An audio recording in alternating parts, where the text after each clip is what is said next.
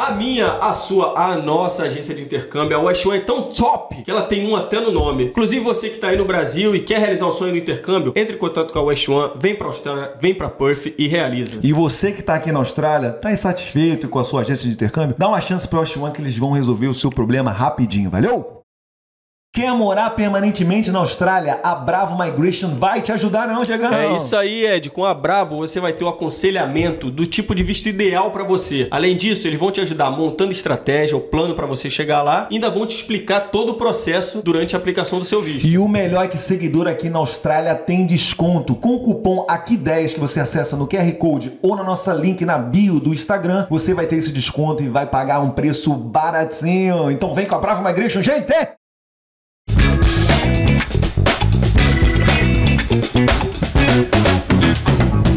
Fala galera! Alô, turma! Alô turma!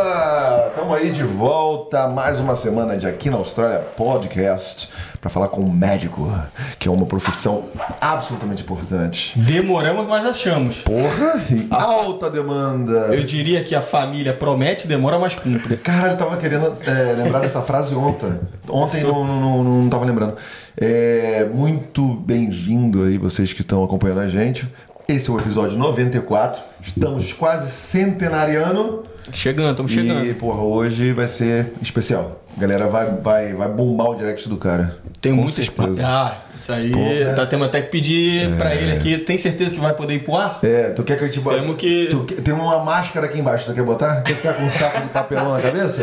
Quer botar uma, uma faixa aqui? Só pra... É, só pra não ser reconhecido na rua, esse cara aqui vai dar autógrafo na rua. É. Porra, a galera vai correr atrás, porque é difícil, né, cara? A gente vem para um novo país e a gente, pô, saúde é uma coisa que, porra, né, a gente tá- tem que estar sempre cuidando. E, porra, se você não sabe, não domina a língua, como é que você vai se comunicar? Como é que você vai num médico australiano, num médico que é- tem origens asiáticas, entendeu? A comunicação Sim, é, sim, é- sim, é- sim. é um pouco complicada. Então a galera o quê? Opina para tentar achar um brasileiro, né? E, Isso. principalmente em Puff é complicado. É, vamos entendeu? saber um pouquinho da área de atuação dele, né? Vamos, vamos ver, será que ele vai poder ajudar todo mundo? Ou Será será, que... que- ele vai poder, porra, atender todo mundo? Será que também, é, diferente do, do, do Lê que a gente entrevistou semana passada, né? Que se formou aqui, começou a estudar aqui. é, será que será ter que essa bagagem do Brasil? já trouxe bagagem do Brasil? Como é que foi o processo para validar? Pois e é. quer trabalhar na área de saúde? Tudo isso daqui a pouquinho. Muitas perguntas. Então fique com a gente, se inscreve nesse canal no YouTube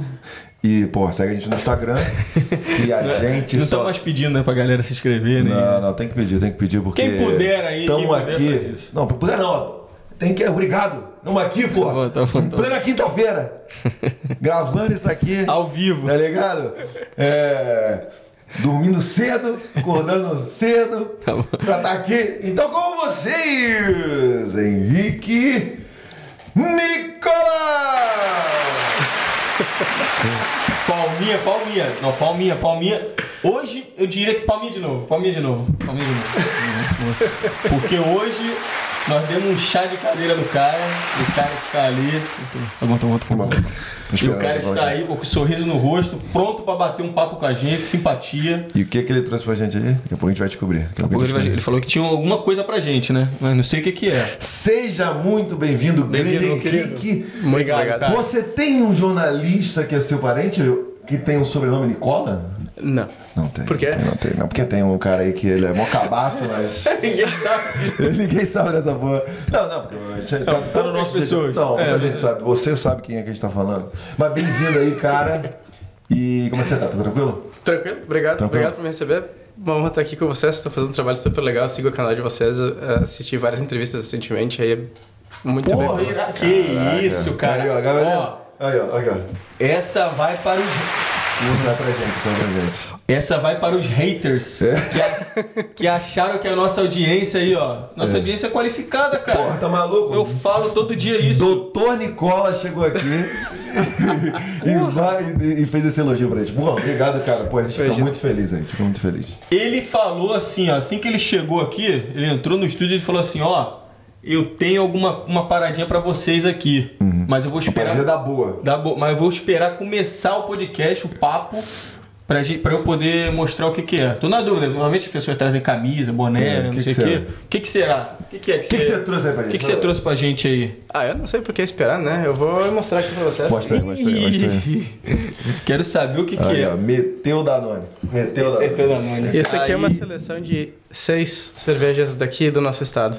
É, é pra que destacar isso. que é, esse estado, todo mundo sabe, tem milhões de razões pra se apaixonar, mas a gente é muito mimado em, na produção de cerveja local aqui. Os caras fazem cerveja muito boa. Então eu trouxe seis cervejas aqui do, do estado de WA. Todas diferentes aqui, hein? Toda, cada uma de uma cervejaria diferente. Eu adoro todas as cervejarias. Que ah, e, isso. sinceramente, daria pra trazer umas 20 aqui, mas eu acho que esse seria meio. meio É, Aí e a tem comprometeria a qualidade do, do- da entrevista. Definitivamente. Não, e tem aquelas cervejarias, porra, que você pode ir, é uma experiência, né? Almoçar lá, aquelas. É, você já foi, né? Cervejaria gigantesca. sim, né? sim, sim. Tem a. Esqueci o nome, lá perto de Caverchan tem uma cervejaria pica. Ele Tem falou, ele falou que comprometeria ou melhoraria muito, né? Será? É porque a gente não sabe. caminho Você, tomar, você né? aí que tá aqui pra saber sobre como é ser médico na Austrália, você vai esperar um pouquinho que a gente vai tomar um dano. essa aqui, meu irmão, essa aqui, ó, essa aqui. Farrell, essa aqui é braba, né? Tu gosta, né? Porra. É a Big Juice. Essa aqui é. Farrell, paga nós, mas essa aqui é bastante famosa aqui, né? Não, essa aqui é a tua favorita? Qual que, qual que você curte aí? Eu, eu adoro todas essas que estão aqui. Eu, sinceramente, eu, a, a Farrell é um- foi uma das minhas, das minhas favoritas por muito tempo. Agora eu acho que essa aqui, da a Nail VPA, eles eh, inclusive competiram com essa cerveja numa, numa Copa do Mundo e ganharam. E Puxa essa pra ele aí. Nail. Essa aqui de, da região de Margaret River é sensacional, é minha do momento. Ah, do, do momento essa daqui? Ah, É, então essa daí. E a, a- essa aqui da Blasta, que é Ah, Beer Farm. dali, do, dali de Buzzwood, ali do lado do estádio. Tem essa cervejaria aqui, quem nunca foi, vai, porque eles têm comida muito boa e cerveja sensacional. Todas vocês pagam nós. Unleash the Beast. Cara, sensacional. E eu, Gabriel, você vai Tu querer quer? uma? Baby Você tá de boa? Posso, vocês não querem fazer o seguinte? Pra, a- ao invés de botar no, no, no, no, Stub? no stub ali, colocar num- nos copinhos e aí a gente pode todo mundo provar todas? Porra! Pode ser. Pode é, ser. Pode ser. Vambora, vamos lançar o copinho aqui? Vamos? Não, mas aí esse copinho aqui mesmo que a gente lança? O copinho. Ou o copinho lá especial? Ah! O que que você quer fazer? Vamos, vamos, vamos gogó mesmo, porra. Vai Não, vai não, vai a gente pode provar, pode provar. Fazer uma degustação? Vamos, vamos fazer uma fazer, degustaçãozinha? E enquanto isso a gente vai lançando o papo aí. Exatamente. Porra, então, vamos lá, cara. Vamos. Primeiro que a gente quer conhecer, fala pra galera quem é você aqui na Austrália, quanto tempo você tá aqui. se você tinha experiência no Brasil, fazer logo três perguntas pra gente já eh, começar bem, te botar nesse spot aí. Fala pra galera aí, fala, fala, fala quem é você. Aqui na Austrália, primeiro, eu sou ah, pai de família. Sou marido da Andressa, pai da Jorge e da Isabela. As coisas mais importantes para mim e quem, quem me define na vida é, é, é- é minha turma, minhas, minhas gurias. E eu tô aqui fazem 10 anos, 2013, a gente veio para ficar. Pô, chegou é, antes da 2013. gente aí, ó. E qual era a terceira pergunta? É, Ah, se é você já tinha, já era lá no Brasil, Ah, né? é. Médico, né? Tá, não, então eu assim, me formei na fundação em Porto Alegre, na, na Universidade Federal de Ciências da Saúde de Porto Alegre, famosa fundação lá para os gaúchos, em 2010, dezembro de 2010. Aí eu trabalhei, eu sempre, sempre quis sair do Brasil, desde, eu- desde que eu estava na, na escola, eu queria me mandar do Brasil. Valeu, então Gabriel. fiz, olha só. Olha isso. Então eu fiz o fim da o fim da faculdade já foi focado muito em aprender tudo em inglês, já tudo focado em me mandar do Brasil, seja onde quer que seja que eu vou acabar. E aí, no- chegando bem perto do final da faculdade, eu defini a Austrália e aí tive que trabalhar dois anos para conseguir juntar dinheiro suficiente para conseguir me aplicar para as provas e poder vir para cá e, enfim, fazer o fazer a mão. Cara, a- a- as pessoas, assim, que. muito- acho que muita gente tá vendo aí, né? Deve estar imaginando assim: caraca, um brasileiro é, formado no Brasil, largar tudo aqui ir pra Austrália. A família, na época que você falou isso aí, de, de ter essa mudança radical, assim, a família não ficou meio assim: pô, o que, que você tá fazendo, cara? Tem certeza? Não sei o quê, por que tão longe? Baseado em quê É. você tá pensando isso? Acho que tem vários fatores que fazem que fizeram eu querer me mudar para cá. Primeiro, o sair do Brasil, acho que eu nunca fiquei muito contente ou com, com a qualidade de vida que podia ter lá. Sempre vivi. Você vai com essa daqui, ó. Pode ser? Pode ser? Tu falou que Sempre- era do momento aí, né? Eu vou com essa daqui que você falou que foi a última aí. E tu, Ed, já escolhe uma aí pra gente começar a molhar as palavras. Caralho, Vamos lá que o papo, o papo vai ser bom.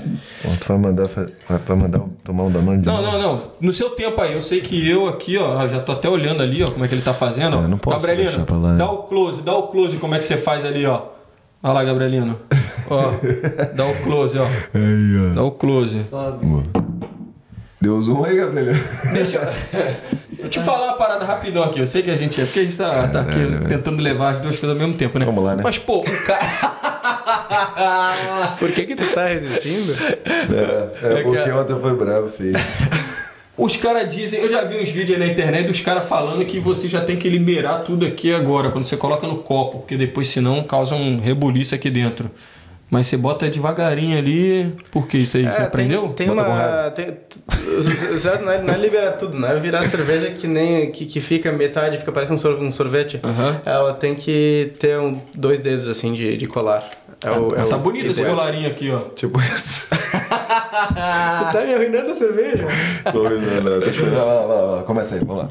Já falado do, da pergunta Era da família. família, né? Sim, tá, não, daí tá, daí eu, eu sempre quis sair do Brasil por causa que, ah, tu, tu, tu cresce, tu vê aquela coisa, aí tá fazendo faculdade, fui assaltado três vezes em Porto Alegre, Que isso? e aí, e aí só te motiva, eu não quero viver isso aqui, sabe, eu não quero, eu não... daí tu vê eh, as pessoas se formando, e aí na medicina tem um, tem um problema muito grande no Brasil, que tem muita gente, por causa que estão se formando muito, muito médico. Brinde muito, aí, ó. Cheers. Valeu, meu querido. Valeu. Cheers aí, pô. Olha. É muito- colarinho aqui. Ele até escondeu ali o colarinho. tá se formando muito muito mais médico do que deveria muita gente acaba seguindo uma uma um caminho que não é não é o que a gente faz medicina não é a razão pela qual a gente faz medicina vou deixar assim para não causar muita polêmica Ah, Mas- sim. Eu já ia te perguntar. Em que sentido aí? e, Vamos e mesmo, mais e, e mesmo o campo, o campo da medicina, ah, o respeito pela medicina, pelo médico no Brasil está deteriorando nos últimos anos. E eu acho isso uma pena. Eu acho que, enfim, tem muita gente boa lá, muita gente que faz porque quer melhorar a vida das pessoas, porque quer aliviar o sofrimento das pessoas e quer fazer pela vocação de fazer, que é pelo qual, pelo motivo pelo qual a gente entra na, faculdade e quer ficar bom no que a gente no que a gente quer ficar mas infelizmente ah, por motivos financeiros, de demanda, de ah, cultura, muita gente acaba seguindo o caminho de a gente chama, a gente brinca os o pessoal que não faz especialização, mas es- eh, faz especialização em Instagram, sabe? Ah, Faz um faz um Instagram bonito, faz uns joga uns nomes bonitos, um nome científico bonito, faz promete um monte de coisa. Você fala no E- sentido de ter eh, os caras que, que, sei lá, usa a rede social, mídia social hoje pra poder... eh, Se promover. Para promo- se, se promover e prometer resultado questionável. Ah, sim, sim. e infelizmente muita gente acredita, porque é- é- a pessoa que não tem o conhecimento científico, não tem o treinamento científico, é, é- eles, têm, eles, eles são muito bons em, em, em, em passar uma mensagem de que o que eles fazem é do bem, é bom, eles são, eles são muito atenciosos, eles são muito queridos, eles têm uma, aquela imagem de rede social deles é sensacional.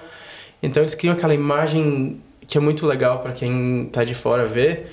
E, e é frustrante isso como alguém que gosta da medicina pela ciência que envolve, pelo, pela fisiologia, pelo que a gente, pela farmacologia, pelo que a gente aprende de, de como melhorar as pessoas, ver essas pessoas atraindo e fazendo condutas questionáveis é muito frustrante para para nós. Então, eu, eu, essa foi um dos fatores também que me fez querer vir para cá. E aí, falei para a família. A família sempre soube que eu nunca, que eu, que eu, que eu teria uma tendência grande de sair do Brasil. E mas quando virou realidade foi diferente. Quando virou realidade, ah, todo mundo, ah, é, então ele vai mesmo, sabe? Uhum. E A, pessoa, Me a, família, a família, os amigos, não bota fé até o dia que Não, você chega com a passagem e fala assim, ó. Exatamente, até o dia que tu, que tu não fala, eu me inscrevi pra prova, eu tô indo fazer a prova mês que vem e se eu passar eu vou pra lá, Ah, ah, tá? Minha família sempre deu muito apoio, muito apoio, eu tenho muita sorte. Minha família, mãe, pai, irmão, eles me, sempre me apoiaram muito, acharam sensacional, acharam que eu tinha que fazer isso porque ah, eu ia ter uma vida muito melhor. Então, claro que a questão da distância sempre pesa e é, e é o grande problema que todo mundo que vem para cá tem. É o grande efeito colateral de vir para cá, para Austrália, é a distância da família. Acontece alguma coisa, alguém fica doente, alguém vai, vai, vai parar no hospital, alguém tem algum problema, a tua capacidade de ajudar e de estar presente é muito limitada. Tu chega no Natal, chega o Ano Novo, toda a família tá junta, tu não tá lá. E eles estão te mandando foto, ah, que legal, tá todo mundo aqui. Daí, esses dias, tu sente. E aí tu sente, e, tu, e, e, e sempre vai sentir, eu acho. Mas é o efeito colateral de estar aqui. É o, peso, é o preço que a gente paga por ter buscado uma vida, uma qualidade de vida muito melhor. Então eu sempre tive sorte que a família sempre apoiou muito. A esposa, a Andressa, ela sempre me apoiou, a família dela apoiou. Então a gente sempre. Eu tive muita sorte, porque nada. O sucesso não aconteceria se tu não tá cercado por pessoas que realmente te, geralmente te gostam e, e genuinamente te gostam de ti e genuinamente querem teu bem. Então se cercar, isso vale para qualquer profissão, se cercar de pessoa que gosta de ti, de amigo, família e gente que te apoia, é a coisa mais fundamental que existe para qualquer tipo de sucesso. E já que você falou de família aí, queria- queria mandar um grande abraço aí, né? um grande beijo pra Carol Garota Churras, que é, faz parte da família. Churras, que faz parte da sua família e que pô, indicou você aqui pra estar nesse podcast. É, né? agradecer a Carol que fez a po- essa Valeu. Carol Zitia. E vem cá, deixa eu falar um negócio. Você mencionou muito aí sobre a questão da galera que pô, faz por dinheiro e tal, não é por paixão, não é porque quer. Qual foi a sua principal motivação para virar um médico? Você tinha já desde, desde criança essa é, vontade? Como é que foi a tua história? Eu não digo desde criança. Eu acho que eu fui atraído por esse gosto pelo por influência do meu irmão. Meu irmão mais velho, ele ele quis medicina desde um tempo, desde uma época mais desde mais cedo assim. E buscou e agora ele é médico lá no Recife, no Brasil. Ele é cirurgião torácico. E, e quando ele começou a gostar, eu como o irmão mais novo, fiquei interessado também. E aí me, meio que me puxou. E aí conforme eu ia me informando mais, sabendo mais, daí eu queria aquele gosto, eu queria aquela coisa, que, que coisa legal, que, que fantástico essa ideia de poder eh, que melhorar uma, um sofrimento de uma pessoa. Que coisa mais... Parece meio clichê falar isso, mas é, é uma coisa satisfatória. É uma coisa satisfatória quando uma pessoa está buscando atendimento médico porque tá com dor, tá com alguma doença e tu poder fazer alguma coisa para melhorar aquilo. É muito satisfatório. Então, mas uma, uma coisa, eu sei que é, é- parece um pouco clichê, né? Mas uma coisa é você falar, uma coisa é a gente falar. Isso. Que a gente não tem gabarito nem propriedade nenhuma pra falar, É, porque nosso escopo é só- muito pequeno ali, né? Mas você falando isso, tá lidando. E até porque a gente vai entrar nisso, né? Mas eu, pô, troquei uma mensagem com você perguntando um pouquinho da tua área de atuação e você falou que trabalha é, como intensivo, intensivo, né? Médico de, é, intensivista, no caso, Isso. né? E na UTI e tal. Então, pô, você, lida ali com, com pessoas em situações que tem que, ter, tem que ser forte, né? É, UTI é a minha especialização, eu acabei esse ano, é especialização em, em terapia intensiva e é lida com os pacientes mais graves do hospital. É gente que tem a chance de morrer bem significativa, que está internada no hospital. Esse é o tipo de paciente que eu lido. Então eu não sou o tipo de especialista que tu quer acabar sendo atendido por na vida, mas muita gente precisa e e a gente está lá para lidar com esse tipo de situação grave, que é gente que precisa de de estar tá, tá em coma induzido, é gente que precisa estar tá, teve uh, infarto grave, teve parada cardíaca, teve uh, sangramento, uh, derrame cerebral grave, esse tipo de paciente, o paciente que a gente está lidando Tem gente assim dia. que tá em estado terminal também, está tá bem, tá assim assim e tal, mas está numa situação é, já bem bem ruim, né? Habilitada. Sim, a gente lida eu, eu não só tenho a especialização em terapia intensiva, mas eu tenho interesses particular em, em, em fim de vida, cuidado de fim de vida. Lido, a gente lida muito com morte em terapia intensiva. Então, eu tenho esse interesse em... Uh, a, a, gente não, nunca fala, a gente tá, tá bem na nossa vida, curtindo e tomando cerveja, mas a gente nunca fala sobre... A gente evita falar sobre, sobre morte. E eu acho que a maneira como a pessoa morre é uma coisa muito importante. É, existe, existem muitas maneiras de morrer e, e, e a gente deveria falar mais sobre isso para prezar por uma morte de qualidade. E a Austrália, por sorte, tá, é o segundo melhor país do mundo em qualidade de morte, por causa do acesso à medicina paliativa de qualidade e porque tem uma, tem uma, uma ciência melhor do, dessa, desse período ao redor da morte. Da, ao redor da morte. Caraca, você vê, né? Eu nem sabia, Nem sabia que tinha essa medição, assim, no caso, né? De- não É, sei, tipo assim, um- seria pra pessoa não sofrer muito Exato. e tal, fazer a passagem de uma maneira menos é, dolorosa, né? Exato. E a Austrália tá bem colocada até nisso aí, né? Isso aí eu não sabia disso. aí, Cara, não, você falou no início ali, rapidão, é, você falou sobre fazer uma prova É. pra vir pra cá. Hum, Isso aí, o que veio na minha cabeça na hora foi, tipo assim, fazer alguma prova com relação à validação da, da, da profissão e tal. É isso mesmo ou é outra coisa? Isso. O processo de validação para medicina é o seguinte: tu tem a tua facu- tu tem a tua teu diploma de médico no Brasil, tem um processo de reconhecimento que todas as faculdades do mundo passam por uma central que é, é uma faculdade de medicina mesmo. É, e aí tu, tu manda a tua documentação, é aprovado e aí tu vai aplicar pro AMC, que é o Australian Medical Council. Esse é, AMC, ele que faz as duas provas de validação. Tem uma, prova em duas etapas. É o, o- uma de múltipla escolha e uma clínica, que é, que é, é prática, com 16 atores, 16 estações que tu vai lá e atende um paciente.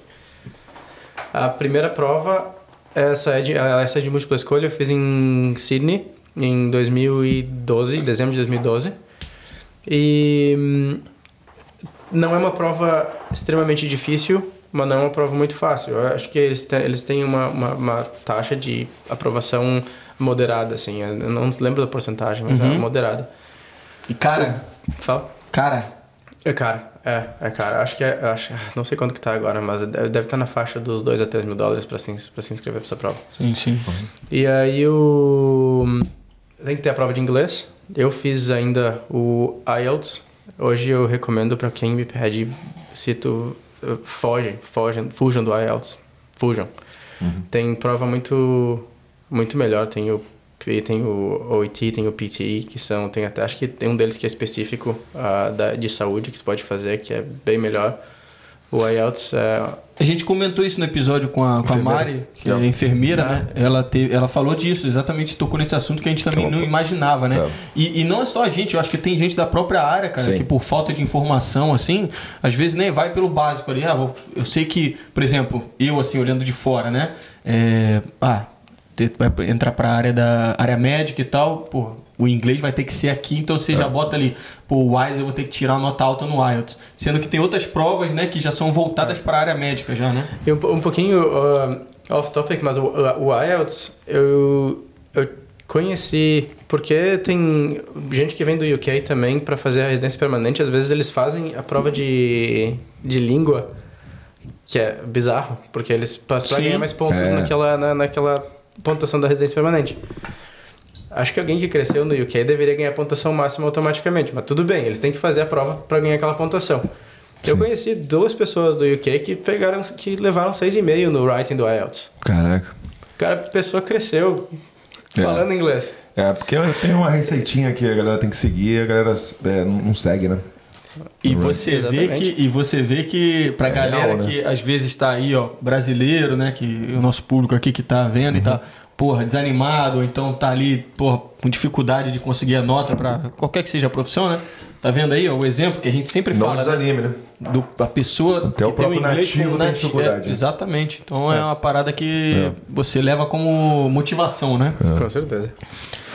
Tô fazendo a linha do tempo, você se formou em que ano?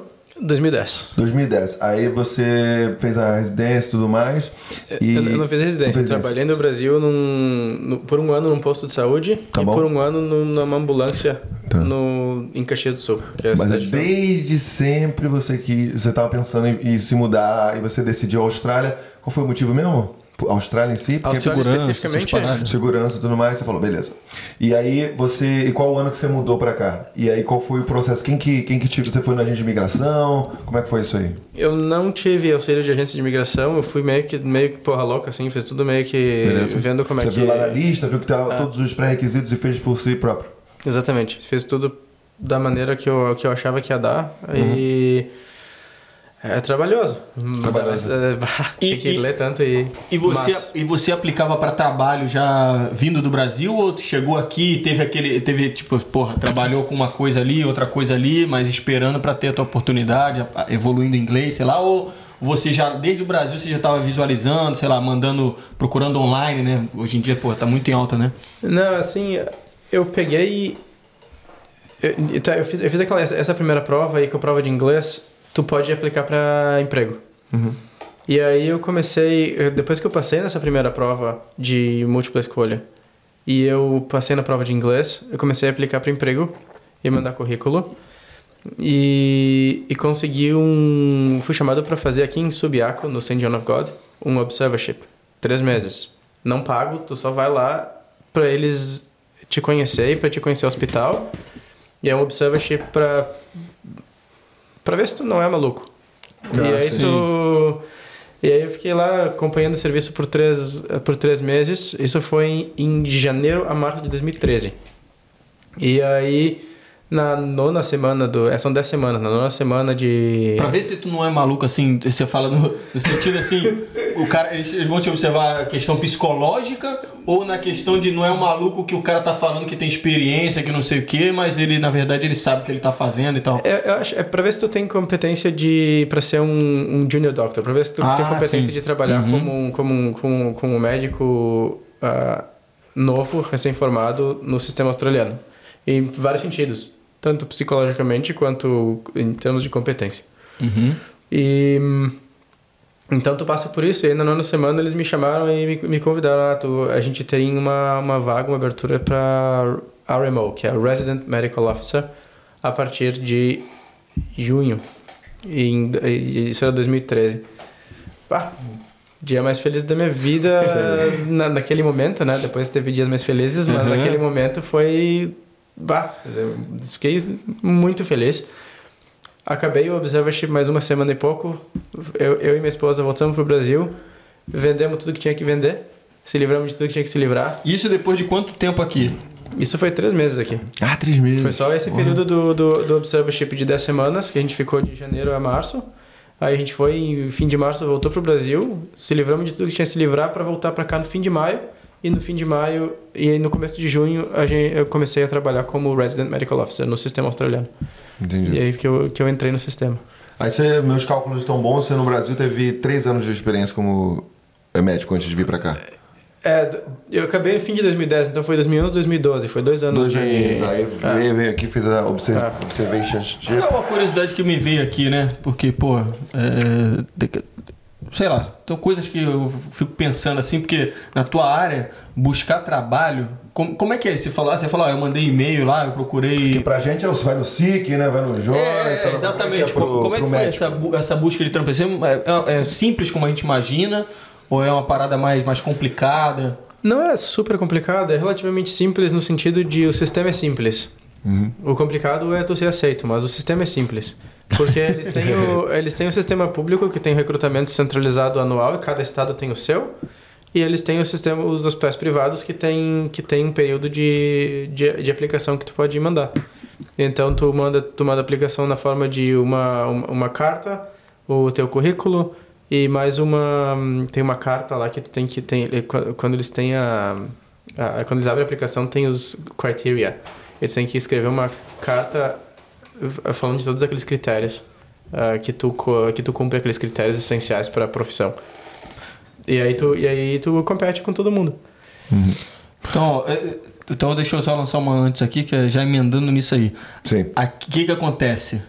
O, o cara chega aqui, aí ele tá procurando trabalho. Que é o, muita gente passa por isso, né? O cara tá procurando trabalho, aí o cara vai, por exemplo, ele bota lá, ah, eu tenho experiência lá no Brasil, trabalhei cinco anos na empresa do meu pai com fazendo tal coisa lá. na área médica, como é que os caras, tipo assim, você fez o curso lá, como é que eles vão é, certificar que você realmente tem experiência ali, além de observar você no trabalho, né?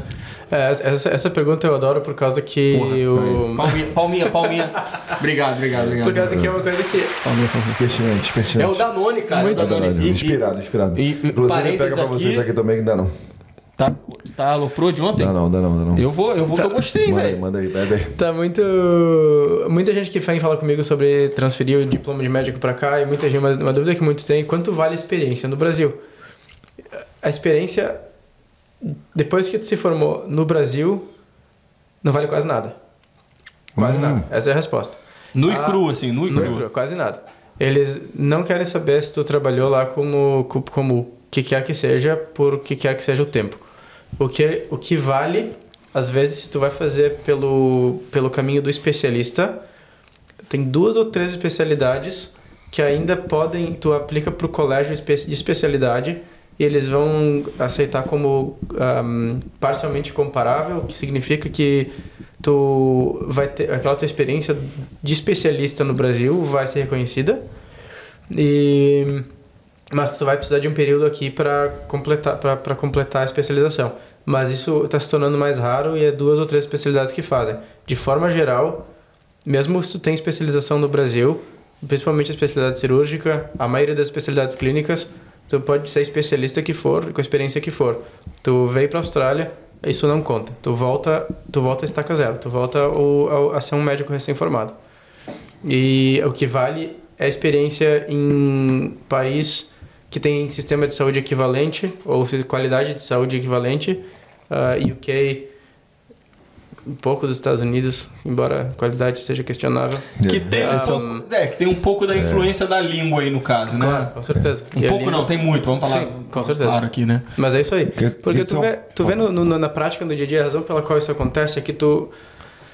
Tem muita gente de vários países de terceiro mundo que vem pra cá e. no- de. Falar Índia, Paquistão, Nepal, ah, Oriente Médio, particularmente, porque é bastante gente, eles buscam bastante vir pra cá. Tem muita gente Que- desse, desse muita- país na, muita na gente- médica aqui, né? Muita gente, eles vêm às vezes com especializa... diploma de, diploma de especialista. É a, é a cerveja. diploma de especialista. E quando começa a trabalhar aqui, é decepcionante, assim. Não, não é o que tu espera. Então, é, eles são Então- muito cuidadosos para tentar manter o padrão, sabe?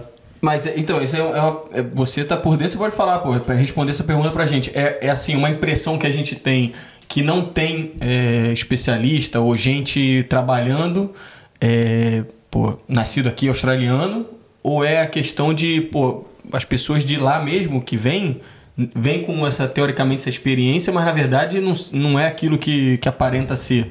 É um pouco disso mesmo? Sim, é um pouco, é um pouco disso, assim, eles não, ele, tem muita gente que vem, que vem de fora que, que com um currículo brilhante, mas na prática não é bem, porque é, é- são sistemas de saúde e culturas muito diferentes. As culturas de outros países são muito, muito diferentes, da, da maioria dos outros países é muito diferente da, da cultura do sistema de saúde daqui. Uhum. Então tem uma barreira e, e por sorte a Austrália luta muito para manter o padrão, manter um padrão alto. E hum, não é um sistema de saúde perfeito, longe disso, mas já entrando no meio que não falando do sistema de saúde daqui, mas lo- longe de ser perfeito, tem seus problemas, claro que tem, mas hum, mas é um sistema de saúde que tem desempenhos fenomenais, sempre entre os top 10, 15 do mundo em mortalidade infantil, longevidade, e a gente teve a menor mortalidade do planeta em paciente em UTI com COVID. A gente teve o melhor desempenho do mundo. A gente tem, um, a gente tem no índice, no- no CEO Index, sexto melhor sistema de saúde do planeta. Então tá sempre lá em cima e todo mundo tá lutando para manter esse padrão. E como é que você recebe aquela. Eu vou dar a minha mão aqui, ó, pra palmatória aqui, fazer um meia-culpa aqui, porque tem muito aquela questão da galera que fala assim, e eu tô me incluindo nisso, né? Da questão da população. Tipo assim, fala assim, pô, teoricamente, é, no Brasil lá com 200 e, sei lá, 203 agora, né, que falaram, né? 203 milhões de pessoas e a Austrália com, porra, quase 10 vezes é, menos Menos. população, menos gente, né? É, teoricamente não seria mais fácil é, lidar com isso? Como é que você recebe isso aí? Falando pô, esses dados aí, né? Eu acho que é tudo relativo. Eu acho que não.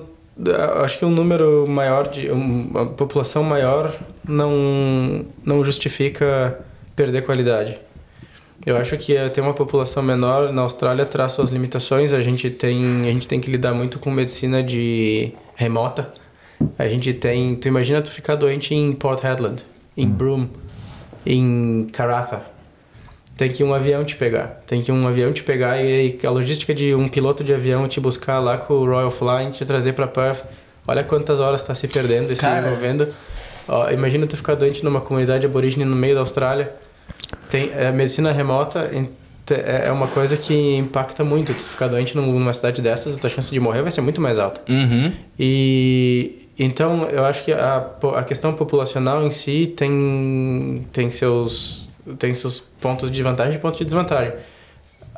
Aí é tudo relativo. Então a questão de que se tu tem 200 milhões de habitantes ao invés de 20 milhões de habitantes, a, a estrutura só tem que ser expandida de uma forma relativa que vá, que vá acompanhar aquela população. É, lá em Exmouth, por exemplo, precisava esperar um especialista chegar a cada três meses, tá ligado? Então você precisava de um, de um médico especialista, tinha que esperar, tinha que bucar para você esperar para quando o cara fosse lá ser atendido. E agora, agora essa questão de Não, relativização. e, só, e só falando rapidão dessa questão aí, que eu também pensando agora nessa sua resposta aí, né? É, você tem, ao invés de 20, 200 mil- milhões de pessoas, né? Só que em compensação você tem 200 milhões de pessoas pagando impostos também, né? Ah, sim, O que não exatamente. se tra- resume, Isso. transforma em. Mas- Exato. E aí, fora isso. Exato, e isso que é relativo. É, exatamente. Fora isso, é, poxa, 220 milhões de de habitantes. Tipo assim, é, te- temos mais profissionais também. Aqui a gente tem um, um, uma shortage, né? Tipo, é, é, você- o que, que você acha assim? Tem, tem pouco médico, tem muitas oportunidades? É, você acha que precisa de mais gente é, formada, especializada, com. Entendeu? Que isso é o que a gente ouve, né? Que é- A Austrália, a Austrália ela passa por altos e baixos. E uma das questões que faz o sistema de saúde da Austrália não ser fantástico é que, passando por esses baixos, acaba lidando com muita com, com falta de, de profissional e isso vai para enfermagem também e para e médicos que limita a capacidade de expandir, limita a capacidade de, de, de atender as pessoas de, com qualidade. Então, por exemplo, muita gente fala, gosta de reclamar das emergências daqui, e eu acho justo reclamar das emergências daqui, porque o departamento de emergência daqui, se tu vai e tu se tu vai e tu tá morrendo e tu, tua, tua vida tá em risco, tu vai ter um atendimento mais top que tu pode ter no planeta Terra. Se tu não tá, se tu vai pra emergência por causa que tu tá com um, osso quebrado ou alguma coisa assim, que ainda é uma emergência, mas tu tem que esperar, tu não, tu não tá, tua vida não tá em risco, tu vai se decepcionar, porque talvez tenha que esperar 4, 6, 8 horas para ser atendido. E é muito frustrante isso. Eu, quando eu trabalhei no departamento de emergência como parte do meu treinamento, eu achava muito frustrante ter que puxar uma ficha de um paciente que está lá 7, 8 horas, às vezes o paciente com 80 anos de idade, às 7 horas na sala de espera. Tu fica, pá, sério, isso aqui tá errado, sabe? Então tem um. É por isso que torna o, o, o sistema não perfeito. Essa, essas, essas shortages que tem ah, de, por várias razões que, que, que falta profissional e, não- e, as e- e limita a expansão. Por exemplo, o departamento de emergência que eu, que eu trabalhei tava, tava bem short, de um número absurdo de enfermagem e, e acho que era 4 a 9 ah, médicos. Então a escala era apertadíssima e era todo mundo tentando dar o seu melhor, mas ah, só, cada um só pode fazer o que pode fazer. Uhum. Então limita essa limita a qualidade da, da- desse primeiro contato com a emergência. Até porque E- você tá lidando com vidas, né? Então, né? com certeza. E, e- e outra coisa também, que a gente. Porque eu ia perguntar pra você, né? A gente fala muito durante podcast, alguns episódios de podcast, a gente fala comparações assim, Brasil e Austrália, a gente fala muito sobre, tipo É. assim, pontos positivos da Austrália. Aí vai ter aquelas pessoas que vão falar assim, porra, mas é claro, né? A grama do vizinho é sempre mais verde, não sei o quê, estão cagando no Brasil, não sei o quê. Só que, pô, se a gente perguntar também, pô, o que, que você acha de. O que, que você acha que dá pra melhorar aqui? Qual- Quais são os problemas que você vê? Por exemplo, isso aí eu passei por essa parada. Isso É, é Por exemplo, e, e o meu caso, eu tipo assim, eu fui no- na emergência E a minha experiência foi boa, hein? Eu- eu- quem tava achando que ia falar coisa ruim Com foi uma- boa. Ah, foi boa. Com uma fratura. Eu quebrei a fíbula jogando bola, né? E aí eu cheguei lá e, pô, tava prestes a ser atendido, tava vazio assim, tava prestes a ser atendido e chegou uma, uma, uma tia, assim, né? Uma coroa, assim, é, com, tendo meio que um, acho que era um infarto, né? E aí, pô, ela, ela tava com dor e tal no, no peito e tudo mais. E aí a, a menina falou, pô, tudo bem se eu, a, a tiazinha lá falou, É, sim. pô, tudo bem se eu passar lá na frente? Ela tá. Eu falei, não, que isso, pelo amor de Deus, eu não tava com dor. Mas eu imagino se o cara tá com dor, se foi uma fratura ali É. pesada, né? É, pode ser uma parada. Mas aí a gente fica meio que nessa corda bamba ali, tipo, É. não sabe As, se. as minhas impressões é assim, os caras vão fazer, vão te é, analisar, né? Vão te examinar, e se você tiver tipo com uma dorzinha, não sei o que, eles vão te deixar lá é, de molho, É. né? E mas depende- também depende de quão busy tá o, o hospital, muito. né? Depende Eu fui dia. lá com, pô, tava com influenza, né? Uma gripe bem forte, e tava com uma dor no peito e tal, não sei o que. E, e eu fui atendido até rápido, mas estava vazio o hospital, entendeu? E então depende de tudo, né? Mas Sim. outra vez eu fui e esperei quatro horas. É. É, então, ninguém sabe o que está acontecendo também nos bastidores, né? Porque a gente tem ali a- acesso à sala de espera ali, né? Mas a gente não sabe o que está acontecendo. De repente ali tá vazio, mas lá dentro tá, o bicho tá pegando. Tá né? chegando Então, às vezes helicóptero do cara da área remota, tá chegando às vezes ambulância. Exatamente. com- É, exa- exatamente. Então é complicado. Por exemplo, no, a gente sempre, nesse departamento que, eu- que, eu, que eu, de emergência que eu trabalhei, a gente trabalhava sempre ali na, na- no limite do, do, da satisfação, assim, com o pessoal esperando 4, 6 horas e, e sempre tentando tocar ficha. E aí teve, eu lembro de uma noite que chegou, duas, teve duas paradas cardíacas, um cara no, no, dentro do departamento de emergência e uma pessoa chegando de fora com parada cardíaca. Uma parada cardíaca na emergência no meio da noite consome todo o time. É 4, 5 enfermeiras, é 4, 5 médicos que vão estar naquilo. E, e duas, três horas ali que todo mundo ficou naqueles dois pacientes. E o resto, a galera que tava esperando 7 horas, tá esperando 10 agora. Uhum. Então é, é, é frustrante isso. Você trabalhou na, no- na área de emergência aqui? Eu trabalhei por eu trabalhei no departamento de emergência como RMO por 10 semanas, depois como parte do meu treinamento como registrar, eu trabalhei por por 6 meses.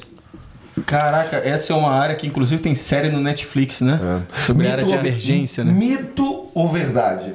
Você tem que fingir, assim, se você tiver com, tipo assim, com a dor, você tem que fingir, sei lá, gripado, você tem que fingir que você tá morrendo, tá De muito zero a dez, mal. eles perguntam, é, né? tá muito mal pra ser atendido mais rápido, isso nada a ver. O cara vai, vai saber, não adianta mentir, o cara vai olhar e vai falar, porra, esse cara tá É, de zero a. É, e sempre faz essa pergunta, né? De zero a 10, como é- de quanto você tá sentindo dor? Aí eu sempre falo 7, sei lá, 6. Mas tipo, se você fala 10, Na cara- verdade é três. é, né? É, mas não sei, pô, pra mim tá doendo pra caralho, mas não sei. Olha, mas, tu pode se tu é, é difícil, tem que ser um bom um ator muito bom, mas se tu tu, tu pode até talvez enganar alguém da triagem que seja inexperiente, talvez tu consiga. Mas quando a gente tiver ou uma, uma enfermeira mais experiente tiver, vai ver que tu tem, tem tu, tu tem mudanças Mas ele já tava dentro do hospital, é. então tu já conseguiu, né? Mas tu, tu tem mudanças fisiológicas que acontecem no teu corpo com dor de verdade que tu consegue perceber. Então tu consegue falar de Ah, não, tu, isso é, isso é a combinação. É. Quando você estiver mal, chega lá na emergência e fala. É, não. Finge que tu tá morrendo pro cara te atender, te atender mais rápido. É né? porque tem rola que meio que aquele o assessment ali, né? É. Tipo assim, é, o cara fala, pô, tô com nove. A mina olha e ela deve dar o negócio ali e passar lá pra galera lá Falou dentro, né? nove, mas tá de caô. Tá de caô, tá com Deixa ele sentar ali e chegar. Prioridades, né? Prioridades. E, ou, agora, a opinião né, sua, né? Assim, a gente sempre adora comparar, né, porque a gente veio do Brasil estamos na Austrália, né? Então, as impressões, assim, aqui o hospital. É, Podcast Brasil, até é um pouco pra isso, É, né? até pra isso, exatamente. É, o- os médicos brasileiros são mais atenciosos, são mais detalhistas, eles, porra, é, te dão um, um remédio mais adequado, eles vão te examinar mais, é, é, recomendar exames e tudo mais. Você chega aqui e os caras só falam, pô, toma um panador e relaxa. Isso aí é o que você acha também? Ou isso é, porra, intriga da oposição? Como é que é isso aí? Excelente pergunta aqui. Não, muito boa pergunta. Eu acho excelente pergunta. Eu acho que tem os dois, tem os dois extremos, tá? O em primeiro lugar que o aqui os GP, o General Practitioner, que é o médico que tu tem que ir quando tu tá é, quando não é uma emergência, tu vai no, no GP. Então tu é o clínico geral. Tu vai lá e o GP por causa de uma ép- uma dessas épocas de shortage da Austrália, ah, acho que mais de 10 anos atrás, acabou atraindo uma geração enorme de overseas GPs de qualidade questionável. Então tem uma geração enorme de GPs que pode deixar a desejar. Desde então, o, o colégio de GP, o, a, o responsável pela especialização, criou, padronizou a especialização e melhorou muito o, o padrão do atendimento e a qualidade do treinamento. Então, eu sempre falo, se tu conseguir no DP, pega um DP formado no que, que se formou aqui no e fez eh, college DP aqui e que seja men, de, entre 5 a 10 anos de, de especialização geralmente essa galera é a galera que, que, vai, que vai ser vai ser melhor. Pô, mas aí como é que De tu... pique, para o pessoal falar, É, o, o- clínico não, geral, Clínico né? geral no É, Brasil, né? Mas, pra- pô, mas como é que o cara, é, tipo assim, eu, eu tô com um problema ali, cheguei, sei lá, ano passado aqui na Austrália, como é que eu vou saber isso aí, que o cara, porra, é um maluco formado e tal ali, não sei o que, como é que eu vou fazer esse... Isso é tudo online, né? É, às vezes tu tem que dar uma, dar uma, dar põe no Google lá, tem bastante, tem bastante informação, às vezes é formado na universidade, na UWA. Ah, ou- tu Tem dá um aquele... portalzinho, né, que fala dos É. profissionais ou às vezes, enganado? às vezes tem até nas clínicas de GP, tem o, o perfil do GP, e aí tem, ah, formado na UWA, fui graduado pelo ah, College de GP, ou, ou, sei lá, for, formado em Nova Delhi em 1950. Sim. Tu não quer naquele. Ah, então tu Daí- dá aquela stalkeada no perfil do cara no LinkedIn. É, exatamente. Dá uma olhada. E aí, e aí a questão, respondendo a tua pergunta do, do, do atendimento, a grande maioria dos casos, porque a medicina é estatística, sabe? Tu tem que se basear em estatística. Se tu te apresenta numa uma emergência para um médico com, com dor de garganta e tosse e um pouco de febre, tem mais de 90% de chance que é uma infecção viral e estatisticamente e, e tem mas tem uma chance de uma pequena porcentagem que tu está desenvolvendo uma pneumonia e que vai piorar baseado nessa mais de 90% o que que tu vai fazer tu vai dar o paracetamol e dizer relaxa mas tem uma coisa aqui que na Austrália que se chama de safety net tu vai tu vai educar o paciente e dizer essa aqui são as red flags essas aqui são os sinais de alerta que se tu apresentar qualquer um desses tu volta aqui imediatamente Entendi. Entendeu? Entendi, entendi. então, é baseado nisso. Porque se tu pegar e começar a dar antibiótico e fazer tomografia e, e, e em todo mundo que, apresen- que, que tá, tá com tosse na emergência ou no GP, tu vai, tu vai quebrar o sistema de saúde. Sim. É, é insustentável. Entendi. Então tu tem, que, tu tem que fazer a melhor prática baseada em estatística e na tua impressão. Então, dá chega lá com dor de garganta e tosse, ah, tu provavelmente vai melhorar. Se tu não melhorar em, em, em uma semana, se tu, tua tosse piorar, se tu começar a produzir muco, se tiver falta de ar, tu tem que voltar aqui. Claro, tu vai ver os, os, os fatores de risco do, do- da, da pessoa, tudo para desenvolver uma coisa mais grave. E aí, e aí se, se, se a pessoa melhorar, que é, vai ser mais de 90% dos casos, beleza, Panadol resolveu. Se não melhorar, a pessoa tem que estar tá, educada, tá ensinada a voltar e procurar atendimento de novo. Então tem os dois lados. Um, tu começar a pedir exame para todo. Tu, tu, tu tem que ter dado o suficiente para fazer essa análise de que estatisticamente tu provavelmente tem uma infecção viral leve. E mas o outro lado extremo é aqui, sentar e conversar por, por uma hora e, e dar um monte de exame e dar antibiótico porque o cara tá com dor de garganta também é insustentável para um sistema de saúde. Um que tu não vai atender pessoas suficiente, tu, as pessoas não vão conseguir ser atendidas, vai, ser, vai, vai estourar as demoras e a demanda.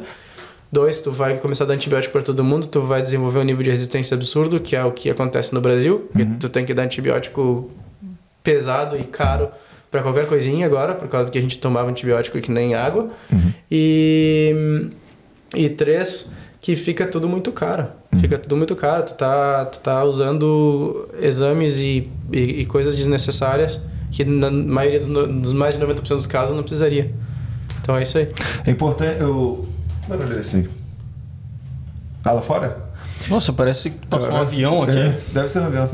É, o- essa minha pergunta é baseada numa experiência que eu tive com uma médica brasileira em, outro estado, né? Porque a gente comenta essas. essas ahm, a gente reclama, né? A gente fala sobre essas questões, né? Então, a gente comentou e ela falou, pô, mas o brasileiro é meio mimado, né? Que tudo quer fazer exame, tudo quer... Tem muita coisa para fazer e tal. Você tem que é, entender que é diferente. Você não precisa disso em todas as vezes, entendeu? Você tem que é, criar a cultura e a casca de que você, a maioria das vezes, você pegou uma gripe, você aguarda e tal e vai, vai, vai sarar, entendeu? Uma Claro. coisa que o seu sistema tá, tá agindo e tal. E, porra, mas é, tem algumas coisas que é, eu não sei se é, eu concordo é a palavra certa, mas, pô, por exemplo, para as mulheres, né? Tem o Papa Nicolau lá, né? É, tem mulher que faz tipo todo ano, né? É, e, porra, aqui diz que tem que ser, esperar cinco anos. Então, para as meninas, tipo assim, por cinco anos é muito tempo para. E se, se for alguma coisa for desenvolvida? Mas aí a resposta foi: ah, dá para dá pra você é, detectar com antecedência se isso vai acontecer ou não. Mas o que, que você acha sobre isso aí? É, é mesmo. É, é isso que funciona? É assim que funciona mesmo? Isso é tudo baseado em pesquisa envolvendo milhares de pacientes. Sim. E outra coisa, a Austrália foi pioneira na Gardasil, que é a vacina contra o HPV, que mostrou o resultado de, de eficiência que eles estavam até discutindo se vai precisar Papa Nicolau no futuro. E por causa dessa vacina, eles vão a tendência é que se, se aumente o intervalo mesmo, para quem é para as mulheres que são vacinadas. E hum, isso é tudo baseado, como eu disse, em, estudam milhares e milhares de pacientes. Outra coisa, eu, outra razão pela qual eu gosto de, dessa pergunta, eu gosto de dar os exemplos. Mulher grávida do, durante a gravidez, no Brasil, eles tendem a pedir um ultrassom por mês, assim. É, é, um, é um absurdo. Aqui na Austrália, é dois ultrassom. Um é para dar a idade do, do, do baby e outro é para morfológica, que é para ver se tem alguma, a, a, alguma alteração. E é isso. A não ser que tenha alguma indicação bem precisa, específica para fazer um terceiro ultrassom ou um quarto, é dois ultrassom. E não tem a menor razão para isso. E tu tá falando de um país que tem uma das melhores, das menores mortalidades infantis e, e melhores uh, desfechos de periparto do mundo. Uhum. O, daí a criança nasce, no Brasil o que a gente faz? A gente pega e leva pro pediatra quase toda semana e depois a cada mês. Aqui não, aqui tem a checagem de rastreamento com a enfermeira com tantas semanas e depois lá com alguns meses. E é isso. A enfermeira uh, identificou algum problema, daí ela vai encaminhar para o pediatra, ou para fono, ou para onde precisar o encaminhamento. Mas é tudo por rastreamento para tornar, tentar tornar o sistema mais eficiente. Uhum. E de novo, é, então essa, esse, esse mimado que o Brasil tem uh, é, é um pouco não é baseado na melhor evidência. Entendi. Tá? É uma, é uma, não, não, não é nenhuma. É um conforto para a pessoa, é um conforto para nós, sabendo, ó, para a mulher que está grávida ou para os pais que já tiveram filho. É confortável tu pensar, ó, estão fazendo ultrassom toda semana, estão cuidando bem, ou estão indo no pediatra todo mês agora que a criança nasceu e está tudo bem. É um conforto. Claro que é um conforto. Mas não tem, não tem razão de ser. Não é uma coisa necessária. E... Se não é algo que foge Não ali é- do. Exatamente. Claro que se foge, o, o, o sistema da Austrália está bem. Tá bem, ah, tá, tá bem programado para poder rastrear. Ah, entendi. Aí, posso falar um bagulho pra você? Sim. Acertamos no convidado, hein? Porra, aí sim. Agora eu vou te falar, merda. agora eu vou entrar no, no, no- no lado filosófico, então. Então, é, você acha que é, o- a cultura do brasileiro disso, de estar sempre no médico e tal, pode é, também influenciar na má qualidade e nas longas filas de espera e nas tipo assim é, no tempo que a galera precisa para ser atendido e na má qualidade. Porque a gente também tem né problemas de saúde e tal. Mas se a galera fosse eu, eu não sei né, né, se pode ser problemas na emergência eu não sei é uma coisa que eu estou jogando aqui como uma filosofia se o brasileiro não tivesse essa cultura de ir sempre no médico fazer sempre exame é, tá sempre lá você acha que o de repente o sistema de saúde do Brasil poderia ser um pouco melhor Com Mais certeza. eficiente, mais né? eficiente Com certeza ganharia em eficiência. Absolutamente. Então, Ah, que é a- uma, o- é uma coisa difícil de mudar, porque é uma coisa cultural.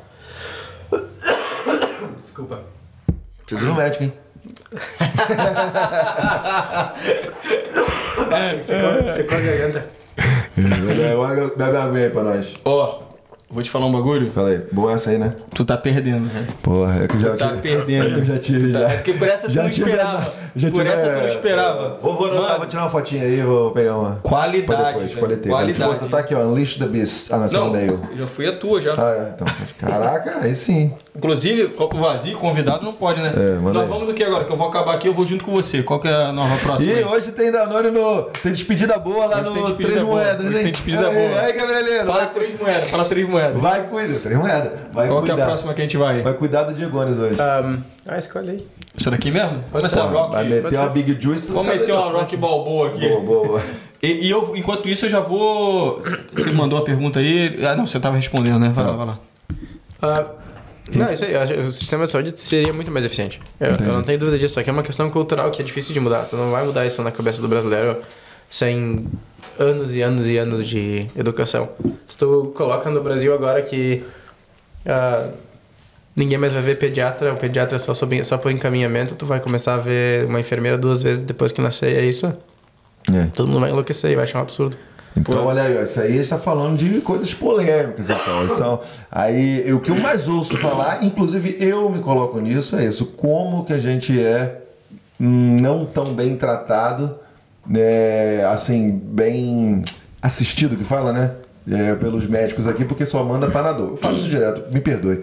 Se, cara, vou pro, pro médico, só fala Panadol, Panadol, Panadol, Panadol e tal. Mas assim, é uma cultura que os caras tentam colocar na gente, e, e de repente a gente vem com essa bagagem do Brasil, achando que a gente vai ser, tipo assim, super mimado, de o cara vai te botar no colo. Então, é, isso até é importante, porque você já chega aqui com outra mentalidade, você não vai precisar tanto ir no médico, não vai superlotar os hospitais e tal. E, e pô, de repente é uma mensagem que a gente passa pra galera aí no Brasil, porra, vamos, quando você quiser ir no médico, quando que que você quiser é, e, e tal, você tem que botar uma consciência. Eu, eu realmente preciso, ou eu tô com uma gripezinha e daqui a pouco passa, entendeu? É uma coisa que a gente pode. É uma mensagem aqui, né? E, e claro que também o, o outro extremo que é tu, tu chegar no médico que vai te ver, que tu vai pra uma consulta e a pessoa em 10 minutos não te examina e te dá o paracetamol, também não tá certo. Então a pessoa, pra pessoa poder te dizer tem uma chance grande de sucessão um vírus, tem precisa Tem que ter Fa- baseado, tá, tem que estar tem que ter embasado. né? história, tem que te examinar, tem que, tem que se embasar pra fazer esse, pra chegar a essa conclusão. Então, Entendi. se tu chegar lá, a pessoa mal conversa contigo, mal te olhando na cara e te manda embora com Panadol, também não tá certo. Tá certo. Então, É, Então, galera, quando você chegar aqui na Austrália, pense aí, pô, onde você ir no, no hospital, ir no médico. Você precisa realmente? Eu tô só com uma gripe, eu tô com não sei o quê?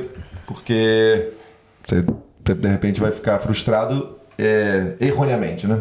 Tem que saber julgar e saber que tudo é relativo e que tudo tem um porquê, né?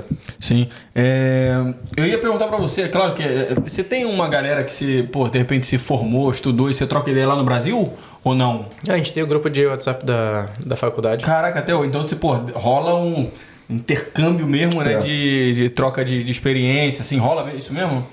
Vocês falam sobre algumas, algumas perguntas, tipo assim, ah, como é que tá tal coisa aí, como é que tá tal coisa lá na Austrália, e aí no Brasil e tal? Mas ou eu, não? vejo, mas eu vejo eles reclamando dos planos de saúde, querendo, querendo cobrar caro deles e, e falando de futebol. Mas, Pô, e- não, eu, ia te perguntar o seguinte, é, é difícil hoje, mas nesse caso até de repente vocês trocam ideia sobre isso, né? Sobre atualmente como tá o sistema, assim, fazem algumas comparações e tal. Mas eu ia te perguntar quando você veio, assim, o pouco de experiência que você teve lá e tal, se teve alguma coisa assim que foi gritante pra você de início, se teve coisas que você falou assim, caraca, nem, nem imaginava que era assim.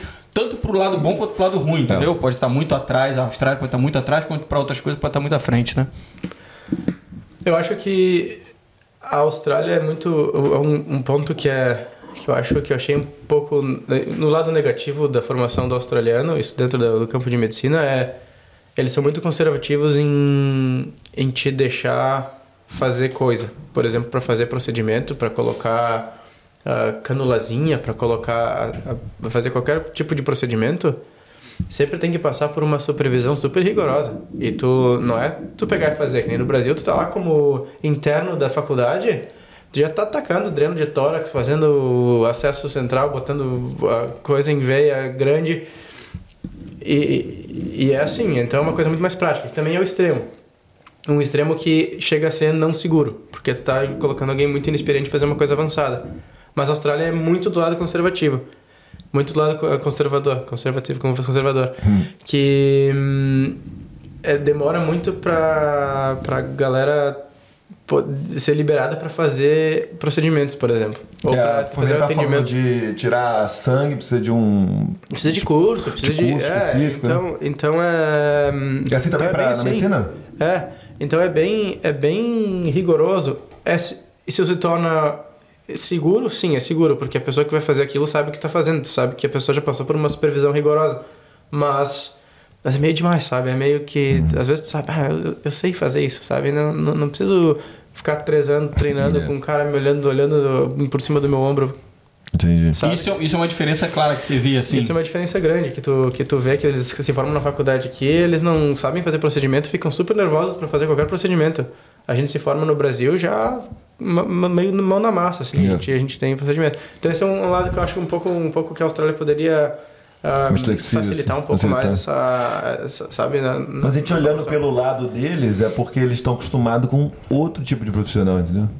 Eles, ele não tem noção de que no Brasil você é muito treinado, você, porra, pega é, todas essas partes, né, experiente em várias coisas diferentes. Eles têm outro background, entendeu?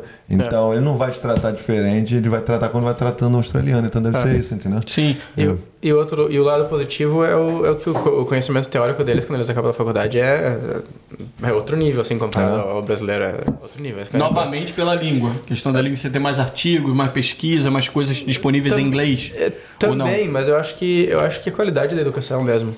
Qualidade da é educação mesmo. Eu acho que tem é, a qualidade da educação é, é muito mais alta. Eles têm uma eles têm aqui em du- tinha duas, agora tem uma terceira faculdade de medicina. Tu vai para Porto Alegre, lá no Rio Grande do Sul, perdi a conta quantas tem. Então, então é mais restrito, é mais é, é ligado a hospitais grandes, sempre bem estruturado. Então eles têm uma qualidade bem alta de educação e e o sistema hospitalar em si, a, a, a estrutura, aquela coisa de primeiro mundo de ter estrutura e de ter equipamento, equipamento e parafernália, aqui é sensacional. A Austrália, Boa. esse quesito da Austrália ser, tipo, país desenvolvido, país do primeiro mundo, se aplica também para a área da saúde? Nossa, dia- se um dia tu tiver a oportunidade de ir em um hospital tipo Fiona Stanley ou Perth Children's, tu, cara, tem é, é robô que faz a limpeza e entrega comida num desses hospitais. O, é, é tudo eletrônico, é tudo bonito, com estátua, com luz, com, com iluminação. É muito moderno. O Fiona Stanley custou 2 bilhões de dólares para construir. 2 bilhões de dólares. E o, e o Perth Children's 1.3 ou 1.4 bilhões de dólares. É muito, é muito. Tem muito pouco hospital no mundo que tem a estrutura que esses hospitais têm. E esse investimento você vê também na, na, na parte prática, assim, né? Sim, tu tem acesso a tudo que é, que é tipo de equipamento. Acesso a para fazer ressonância não é difícil. A UTI do Fiona Stanley tem uma tomografia própria que tu leva o paciente para tomografia, do- do- só atravessa o corredor. Ah, tem, tem muita coisa. A ultrassom, as UTI tem ultrassom assim a dar com pau, tu tem por tudo. Porque a Então- gente vê aquela questão do Brasil ter, ah, gastou tanto no hospital e o hospital às vezes virou um elefante branco. Nem, nem funcionário tem. É, Entendeu? não, a estrutura que tem aqui, que equipamento disponível, até eu fui, até eu trabalhei em Bunbury final de semana passado como um casual, um bico. E eles tinham, precisei ter um paciente bem grave no meio da noite e, e tinha o, o equipamento que eu precisava fazer o que eu precisava, tinha lá, tinha lá na emergência de Bunbury, lá no, no rural, no hospitalzinho rural. Então é bem, é, em termos de estrutura de equipamento aqui é sensacional, é nível mais alto que tu pode esperar. Top. E que eu ia perguntar, quer perguntar alguma É de coisa? curso, do curso que você fez aqui e tal, e da questão de ensino, assim, pra, agora falando diretamente para os profissionais, né? Esse aqui é um tema muito legal que abrange muita gente, a galera aí tá muito curiosa para saber como é que é o sistema de saúde aqui, e, mas assim, é, como foi a sua, o seu estudo aqui, e com- é, você achou também que foi bem, a qualidade foi boa, como é que foi? Da especialização? É, Então, para vocês terem uma ideia, ah, a especialização de terapia intensiva no Brasil, tu faz dois anos de, de clínica médica e tu faz dois anos de terapia intensiva. E tu é Sim. especialista. Aqui é, tu faz os anos de RMO, que é o Resident Medical Officer, que é meio que mais ou menos o que faz o, um residente de clínica no Brasil, que é uns dois anos. E a minha especialização foi sete anos. Então, e nesses sete anos eu tive que fazer duas provas. Eu tive que fazer um ano de anestesiologia, tive só bloco cirúrgico, meio ano de emergência, meio ano de cuidados paliativos e mais projeto de pesquisa. É um, é um monstro de um currículo. E isso vale para a maioria das especializações aqui. As especializações aqui, elas, tu não espera acabar uma especialização aqui antes de 5 a 7 anos do começo. E isso faz com que o especialista aqui seja muito bom no que faz. Então, os especialistas aqui, geralmente, o nível do especialista aqui é muito, muito, muito alto. Muito alto. Muito alto. A gente sabe, a gente sai do, do intensivismo, que é a minha área, sabendo fazer tudo que é tipo de procedimento. A gente pode anestesiar paciente em caso de emergência, a gente pode fazer o que o, o diabo. Porque a gente sai treinado para fazer tudo isso. E é capaz de fazer tudo isso. E isso vale para outras especializações também. Cardiologista, sa- sai sabendo tudo. Radiologista, eh, é, é sensacional. Então a qualidade dos colégios aqui é, é Estrutura muito boa, os professores também. Não tem nada a reclamar. Nada. Porque o que a gente ouve aqui, os outros convidados, é que eles falam depende muito de você. Você não, né? Você tem que correr atrás e tal. Os é, professores, né? São estão lá só para te tirar dúvida e tudo mais. É.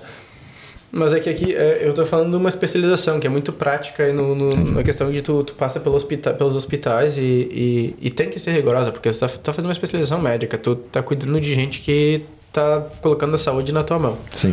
Então é muito, muito, muito rigorosa. E, e, e- e sofrida. Foram sete anos que tá É. louco.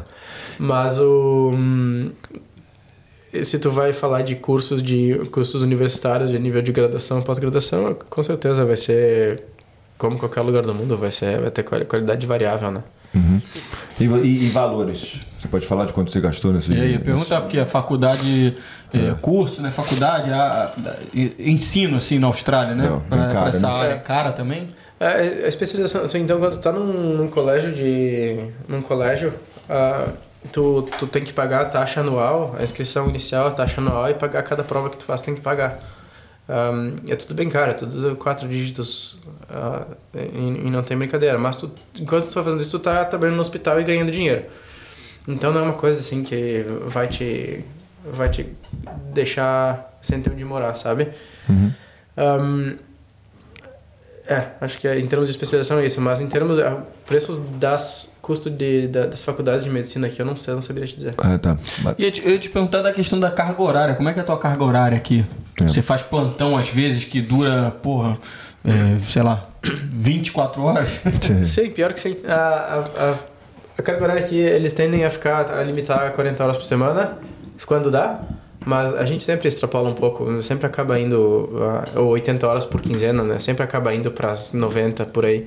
E hum, no hospital que eu tô agora, a maioria dos dias é dia normal, das, no, no nível que eu tô agora como fellow, que é no Charles, é das 8 às 6 da tarde. E, mas uma, uma, duas vezes por semana tu faz um das 8 às 8. Das 8 da manhã às 8 da manhã do dia seguinte. Ah, Então 24 tu, horas. é, então tem que ficar no hospital pelo menos até meia-noite.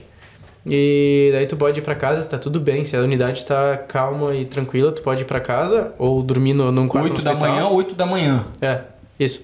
E aí tu fica um com a outra, sobre aviso. Então tu, se, se, se, os, os- o pessoal que fica no, na UTI pode te ligar qualquer coisa por qualquer coisa. Mas Como é que Então- rola a sonequinha aí? Como é que é que você. Você, não pode, você fica acordado 100%? Não, não 24 pode. Não, se, Ah, se não, passa, se, passa da, se passa da meia-noite, tá tudo calmo ah, e, e tu consegue ir pra casa, que nem sempre acontece, muitas vezes não acontece. Tu vai pra casa, tu deita na cama, do- fecha o olho, mas daí o celular, no, celular do lado no, no, no alto, né? No máximo né, do volume pra, pra acordar.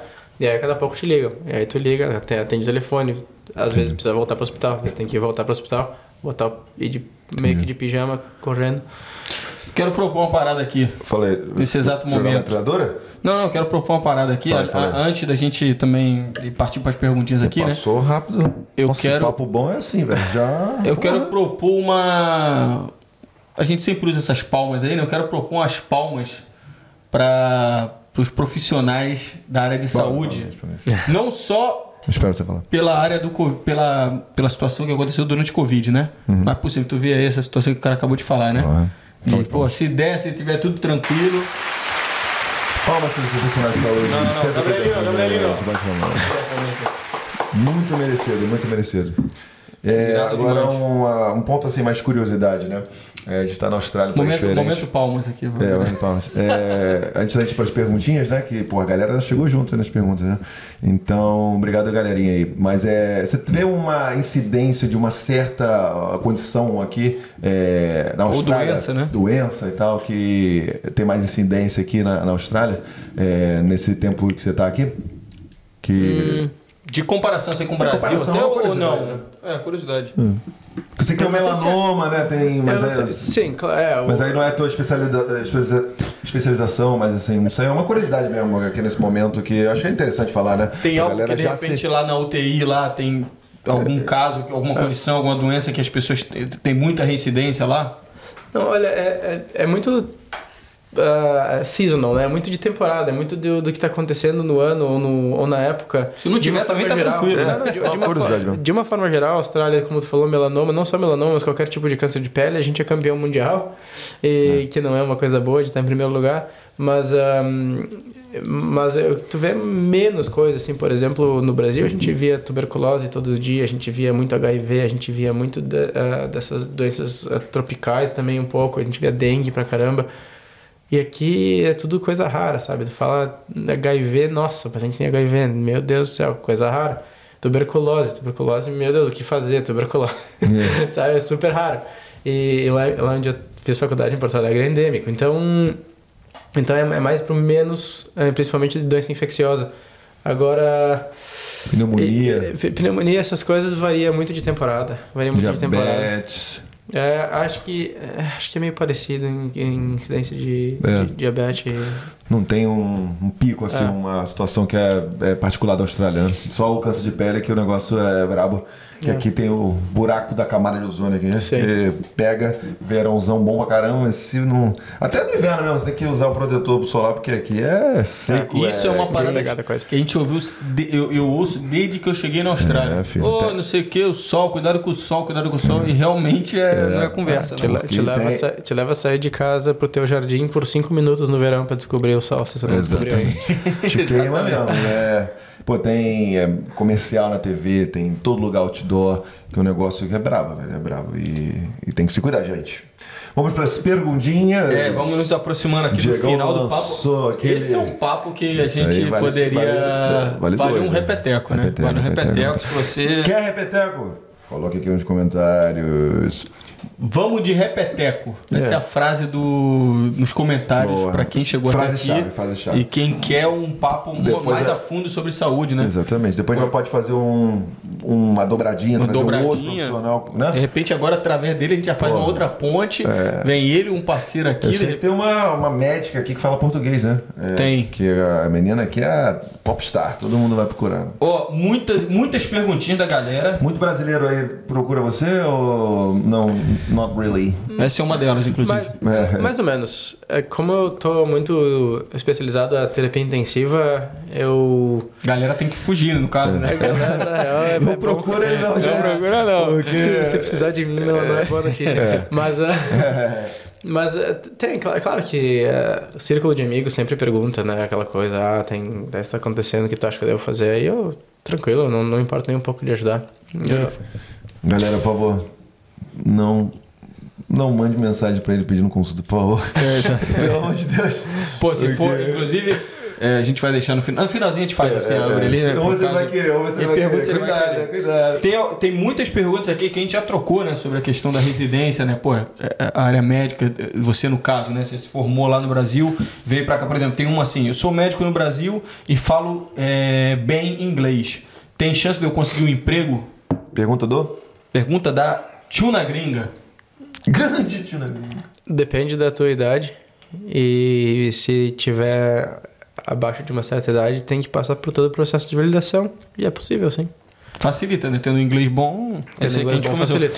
É, teve outra que tem muitas que a gente já, conse- já conversou, né? Falou sobre. Manda um beijo pra essa galera aí, pelo amor de Deus, hein? Porra, vou mandar um beijo aqui pra Amanda, mas vou falar todo mundo. Tem muita pergunta. Amanda Neves, Wendel Ferreira, pra Laís Agues, tem o Tuna Aí Gringa eu que manda matei? pergunta. Eu matei? Quem? Elma? Elma? Não. Maria, pô. Não. É, Conhece? Não sei. Fala Nanda aí. Bedin, Fala o nome tem dela a aí. Cristiana Souza, Maria. Elma, pô. Não sei não, cara. Aquela que Fala você aí, Maria, pô. pô. Não sei. Elma, é- sobrenome Maria. O cara fica com esses Fala aí. aí, eu não sei. Ó, mandar um abraço pro Leonardo aqui, que fez uma pergunta aqui que infelizmente eu não posso fazer ao vivo aqui. É, Como é a faculdade na Austrália. Tem uma perguntinha aqui que é legal, ó. Tem a Manda aí, pergunta manda da aí. Nanda Bedin. É difícil entrar na- aqui, como é no Brasil. Consegue quem já tem PR, é, que a residência. é, acho que não, não interessa muito você estudar se você é sendo o PR ou não, né? Sendo residente permanente ou não, né? Você pode. Tiver grana, você faz, né? Aí que tá, é faculdade. Mas mais barato? É, Pra sim, residente? com certeza, para PIA e como qualquer curso, né? Estudante internacional paga e financia praticamente as nossas instituições de educação aqui. É. Eu vou encerrar com uma muito boa aqui, ó, que é da Te Ajudo com Tudo, a Letícia, lá de Sydney, se eu não me engano. Ela tá perguntando por que os médicos não gostam de cesariana? Ouvi relatos de partos que foram traumáticos. Boa pergunta. Ahn, como tudo se tenta fazer as práticas aqui baseada em, em evidência e, a, e a, a, a gente no Brasil tem uma cultura muito pro-cesariana. A gente no Brasil tem essa cultura bem diferente, é muito pro-cesariana e embora na teoria seja muito fácil cortar a barriga e tirar o bebê, o que se a dor- Consequências, né? as consequências é que depois do parto tu tem muita chance de ter dor significativa, tua mobilidade vai ficar limitada, tu tem um corte no útero, tu tem um corte na barriga, tu tem um, tu talvez seja mais difícil de dar de mamar. Então, a primeira, os primeiros dias depois da cesariana vão ser muito mais difíceis. O parto normal, tu, se tu conseguir fazer, depois do parto normal, tu vai sair caminhando umas horas depois, tu tá caminhando e, e- e correndo. Então, essas vantagens e desvantagens. Ah, a por exemplo, a minha esposa, ela teve o primeiro parto foi normal e o segundo foi cesariana. E a cesariana, a gente tentou normal, a cesariana foi por indicação, por indicação médica. Então, ahm, se, se precisa fazer cesariana e tu, teu obstetra é decente, tu deve ter cesariana.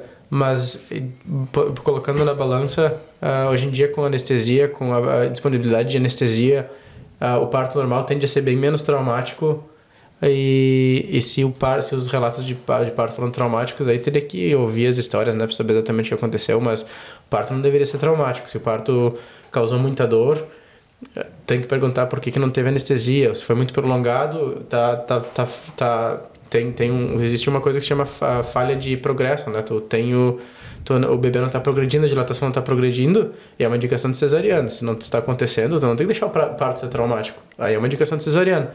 Então, talvez tenha sido uma falha, talvez tenha sido um erro do, do, do, do sistema ali de não de ser muito puxar muito para o lado do parto normal, mas de uma forma geral que eu, o que eu tenho visto é o que eu tenho eh, sabido de experiências é que se tenta o parto normal porque é, o que é, é, o- é o natural, é o que vai ser melhor, é o que vai a mãe vai estar melhor logo depois.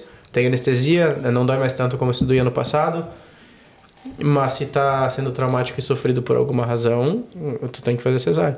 Então é aquela coisa, eu, eu defendo, eu, eu acho que o parto tem que ser normal até que se precisa fazer cesariana. Se precisar fazer cesariana, faz cesariana. Sem precisar ficar forçando muito pro lado, tem que ser normal, tem que ser normal.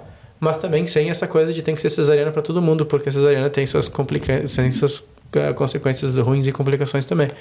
Então eu, eu, eu me sinto meio que sento em cima do muro nessa, nessa questão. boa, boa. Mas o Brasil é muito extremista de, de, de pro-cesariana. E aqui eu sei que tem muita midwife que, que, que é muito extremista de pro-normal. Então, é, é- eu acho que No geral, como é que você. ser extremista nunca, nu- nunca é bom para nenhum lado. No geral, como que você é, é, falaria sobre a questão de partos aqui, né? Porque ela já ouviu alguns casos, alguns relatos, é, do Tina Gringa, né? Que foi? Tina Gringa. Gringa. E eu já também ouvi. é, no geral, assim, os números, coisas factíveis, assim. é, ah, partos, assim, e toda essa questão do- dos exames e de acompanhamento aqui na Austrália. Você acha que é um problema ou não? É uma coisa que é avançada igual às outras áreas da medicina? Estou lá ol- olhar os, os desempenhos de, de saúde, de mortalidade infantil e, e, mortalidade de periparto de, de mãe e bebê, a gente tem tá nos índices mais altos do mundo, então é um dos, melhor, é um dos melhores do planeta. Fato. Entendi. É estatística. Então é, é, é ótimo. Às vezes é, é- é- como eu falei antes também, como o sistema de saúde é perfeito, claro que não. Tu vai encontrar casos que que se, que se errou, tu vai encontrar casos que se fez que, que deveria ter sido feito de uma maneira diferente, como em qualquer lugar do mundo.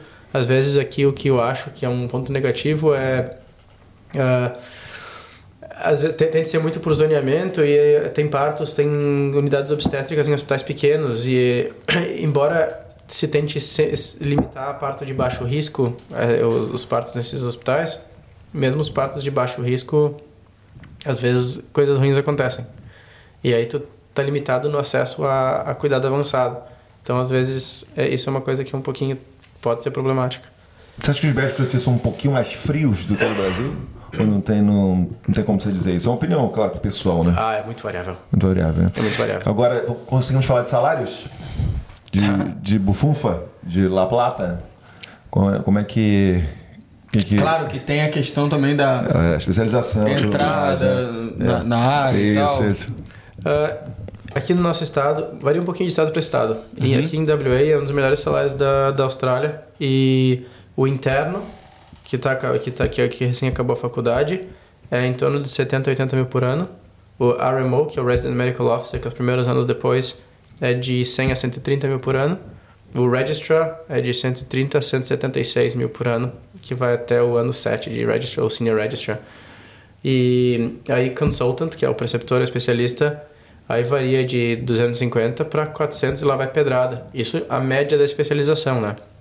Eu acho que vocês devem ter visto que recentemente saiu a lista das profissões mais bem pagas da Austrália. Eu acho que tinha especialidade médica nos top 10 ali, era uma 5, Sim, era especialidade sim. médica. Mas isso é a média da especialização.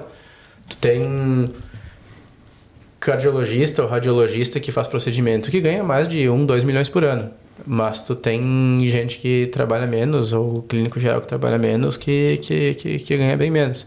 Então é bem, bem variável, eh, de acordo com a especialização. Sim. Quer que eu E- faça a perguntinha também pra você fazer uma cortinha? Qual? Fala aí. É.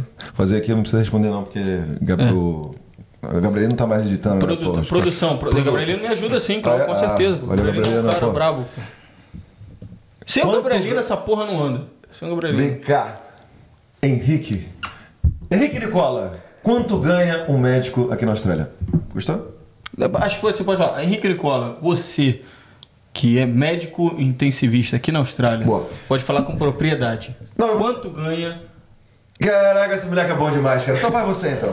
Então vamos lá, meu querido Henrique Nicola, você que é médico intensivista aqui na Austrália, fala pra gente, pra nossa audiência, quanto ganha um médico aqui na Austrália? Já tá respondido, obrigado. É, a última perguntinha, só Faz aí, pra faz gente aí, dar o aí. tchau que eu então, é, é, É, você, quando você fica doente, você faz a própria consulta ou você vai num médico, num DP? Como é que funciona isso aí? Geralmente, profissional da saúde é o pior tipo de paciente. A gente faz tudo do contrário que a gente fala para as pessoas fazer. A gente tende a, a gente tende a nunca a, a resistir e não procurar atendimento, não procurar atendimento médico, porque vai ficar tudo bem. Sim, sim, sim. Você fala assim, ah, eu acho que eu vou tomar remédio tal, só que você precisa da receita. Caralho! é. Cara, sacanagem, cara. Tu vai no office e receita um, um, um remédio pra você mesmo? Vem cá, tua- como fazer isso, né? Você. Como é que é a tua escrita? Tu escreve mal pra caralho ou tua letra é bonita? Virou base agora, final virou base. Valeu, cara. Henricão, obrigadão aí não, pela mas responde presença. essa. Ah, responde a aí. tua escrita é bonita ou é aquela escrita que você fala assim, caralho, não tô entendendo nada? E aí, ô. Escreve teu nome aqui pra gente ver. Olha, eu, eu, eu- esse ano me falaram que minha letra é bonita, mas não dá para ler. Boa, boa, boa, boa. Cara, cara, na moral. Podemos despedir porra, agora?